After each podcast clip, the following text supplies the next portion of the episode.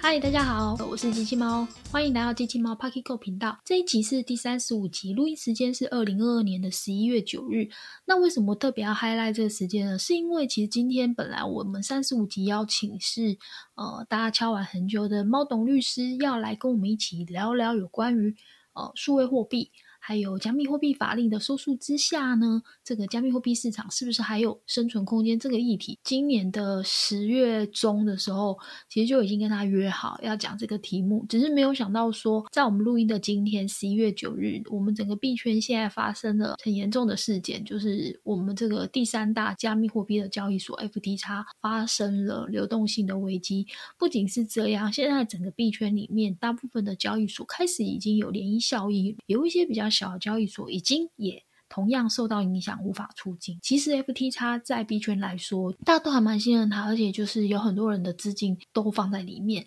我自己其实也是一个算重灾户吧。那我认识的一些人哦，有些人真的也蛮严重的。听说有一些比较大的 KOL，甚至于有九位数的损失。好，那所以其实我今天跟猫董呃本来录音嘛，那。其实我跟他都没有办法好好聊下去，至少我啦，所以我后来就跟他说，我真的没有办法跟他聊这个主题了，所以就先中断了录音。那可是经过一段时间冷静之后呢，其实我觉得还是想要跟大家来聊聊这个事件的整个来龙去脉，还有就是我想还是讨拍吧，因为。我觉得一个人这样想着想着也是蛮痛苦的啦。我相信现在很多赖的群主啊，或者是 TG 啊，或者是 Discord，只要整个币圈的群主，我看，呃，大很多人都受伤了，然后很多人也都不知道该怎么办。因为其实整个事件发生的又快又急，我想整个事件可能不到大概三天吧，就是真的开始受到影响是三天。那到昨天八号，十一月八号的下午，其实 FTX 是还能够提金的，只是说没有办法很快。而到了昨天半夜十二点，就完全不能提金，就是暂停出金的交易。那整个事件的发生，就简单来说，就是最开始嘛，就是币安他说他要清算掉他自己手上的 FTT，就是 FTX 的平台币。然后还有就是有一间数据报告公司，就是 CoinDesk，它就是有发布了一个。呃，针对 FTX 它有可能资不抵债的一个报告，所以说连环的开始就很多人开始进行就是恐慌，因为其实今年五月份的时候，Luna 事件大家记忆犹新啊，所以现在其实整个币圈只要有一点风吹草动，我相信大部分人都会二话不说就是先跑。那我自己本来也是昨天昨天也要跑，可是我跑不掉，中灾了，现在钱就是卡在里面，然后出不来。那我也试过了蛮多方法的，就是不论是。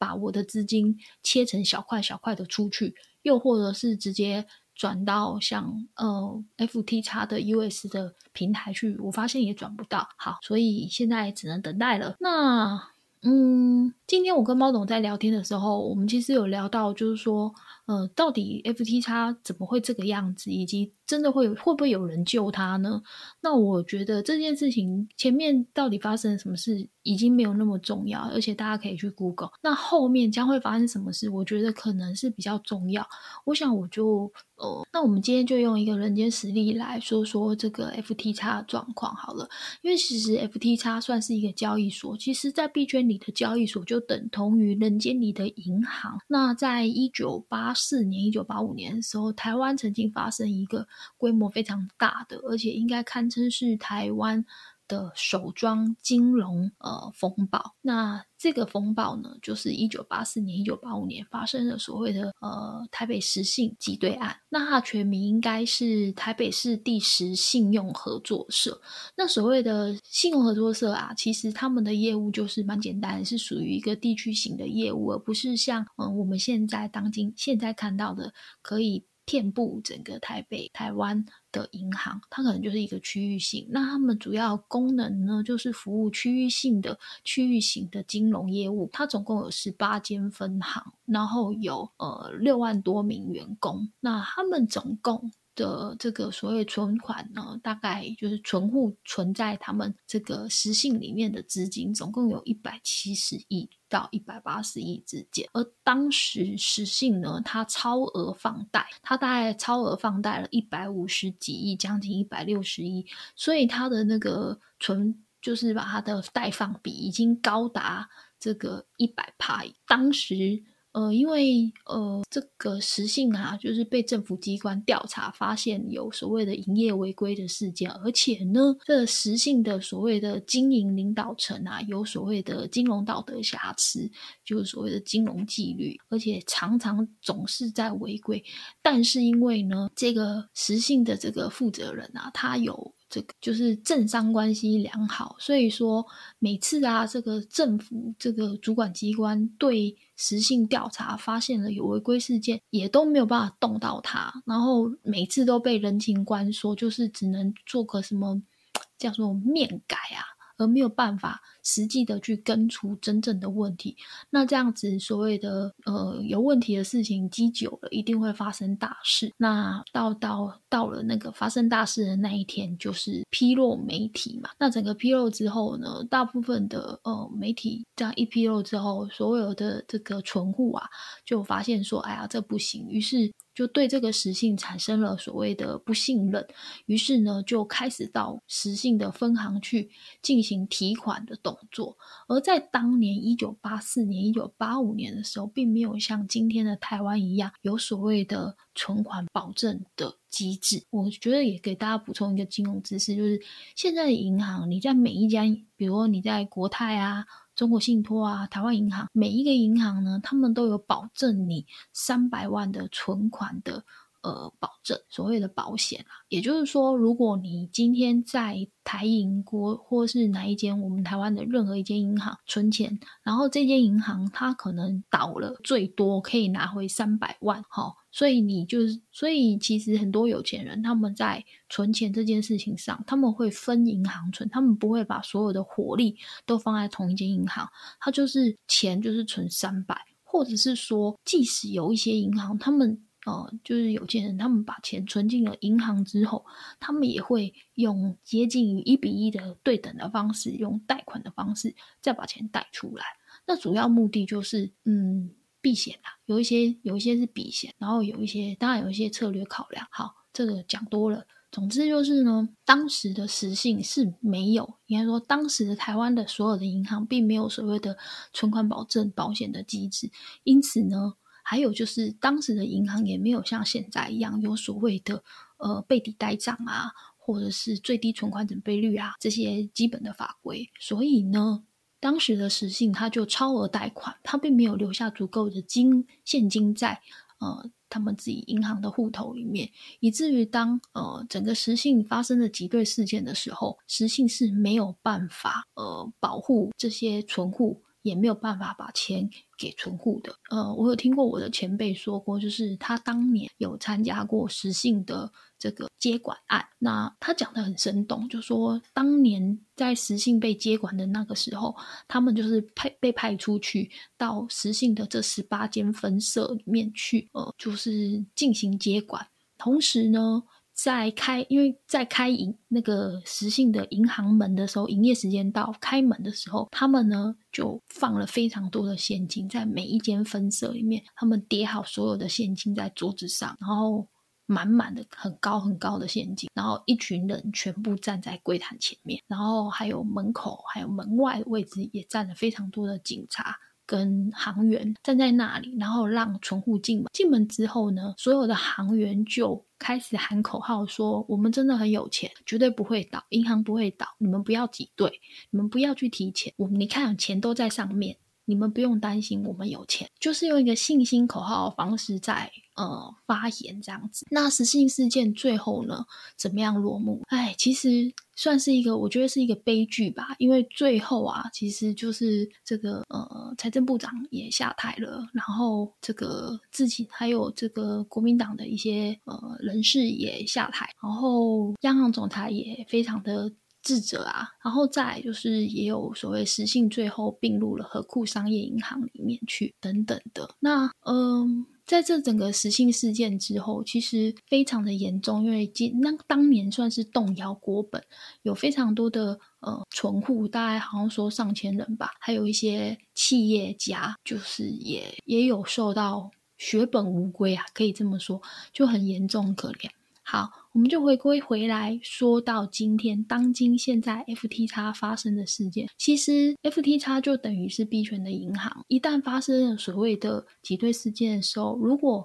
FTX 没有足够的现金，就会发生所谓的流动性风险。那么一旦这流动性风险发生的时候，嗯，就有可能像我刚刚说的，一定会有人受伤，就像实性上瘾一样。那嗯，我希望用我这个故事让大家自己去思考跟幻想一下，这个未来 FTX 会发生什么事。我有就不要讲的太明，嗯，只能说我觉得币圈还在进步当中，然后也希望币圈在未来可能，我觉得有时候完全的去中心化也不是一件好事，适度的中心化或许是好的，因为还是需要有一些政府的管理跟规范嘛，像说。嗯，我今天跟嗯猫董本来就有聊到的所谓的这个存户的保证保险这一块，我想也是有可能是需要。同时，第二个部分就是，唉，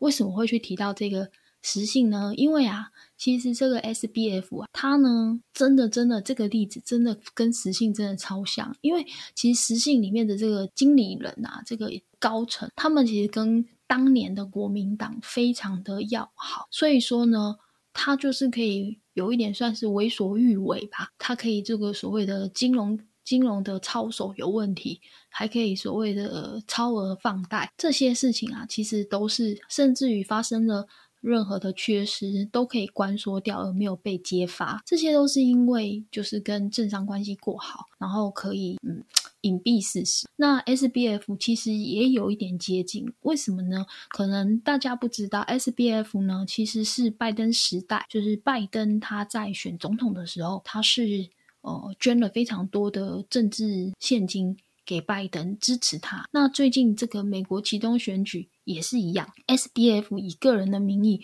大概捐献了五千万的钱，呃，给这个资助这个所谓的赞助这个美国的其中选举民主党。所以，那 S B F 为什么会发生这一次流动性的呃风险呢？其实阿拉米达呢，它是对冲基金，所以它需要很多钱的时候，F B F F 那个就是 F T x S B F 呢，它呢。就去用他自己的名字，用他自己个人的魅力，他就去跟很多人借钱。那其实整个呃整个交易圈子、金融圈子，呃，我想很多啦，在美国可能就是知道说啊，他跟这个民主党蛮不错，所以说也就是很容易融融资，很容易借到钱啊，就越滚越大啦。所以我会觉得他跟实信这案子真的很像。再来还有，嗯。我也不知道哎，就是心情有点不太好，所以有点 语无伦次。我觉得啦，今天可能没有办法很正常的说话，因为毕竟我真的很重灾。那我也希望，嗯，在听这一集的大家们